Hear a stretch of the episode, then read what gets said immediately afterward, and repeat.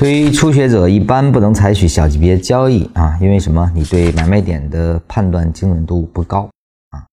如果还用小级别操作的话，不出现失误，那这是怪事了啊。对于初学者，应该按照三十分钟来进出啊，是比较好的。怎么也不能小于五分钟，五分钟都没有进入背驰段，就不能操作。为什么呢？是因为级别越低啊，对判断的精准要求也就越高。而频繁的交易所导致的频繁失误，只会使心态变坏，技术永远学不会。要先学会站稳，才考虑行走，否则一开始就要跑，可能吗？啊，实际上这段表达出了禅师的慈悲心啊。他对初学者来说呢，我们不能提太多的要求啊。初学的时候，整个的体系没有构建出来，不能很快的去判断，就是。一般的初学者可能只能就一个图表、某一个单级别图表进行分析啊，他不能在一张图表里，比如说在一分钟的图表里，我就能看到五分钟、三十分钟的情况，或者我在三十分钟图表里，我也能看到一分钟、五分钟的情况啊，只是比较模糊而已。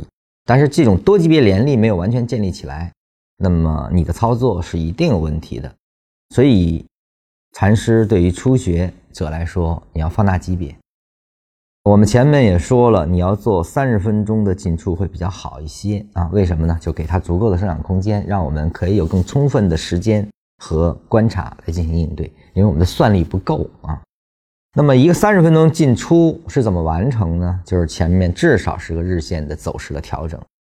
当然，你说我连一个日线级别走势完成是什么样我都不清楚，那你就连初学都不算啊，那还没入门呢啊。所以说。先要完成小学毕业啊，也就是说，你至少对已经走完的现在是一个什么级别的调整，也就是说，它能产生一个什么样级别的买点，是一定要清楚的啊。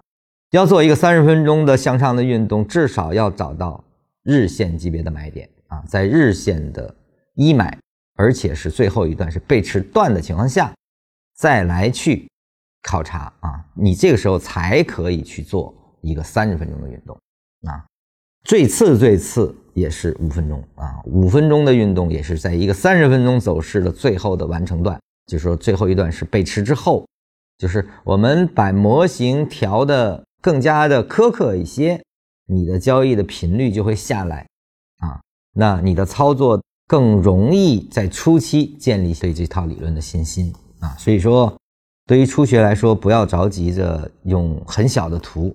很多我见过学禅的人啊，原来还看看日线，但后面因为有了他这个圈套啊，有了这个走势了啊，为了使自己练得更充分，或者说啊，让每天都有交易，所以说他的级别越放越低，越放越低，操作越来越小，级别越来越低啊，忙于进出啊，疲于奔命，最后一塌糊涂啊。所以一开始一定是建立多级别观察下的。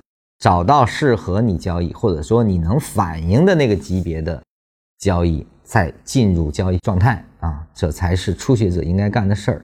你只有从初学逐渐的练练练练成成熟，是吧？已经完全可以一眼过去啊，打开任何的一个走势图，我都知道现在存在一个什么样的机会。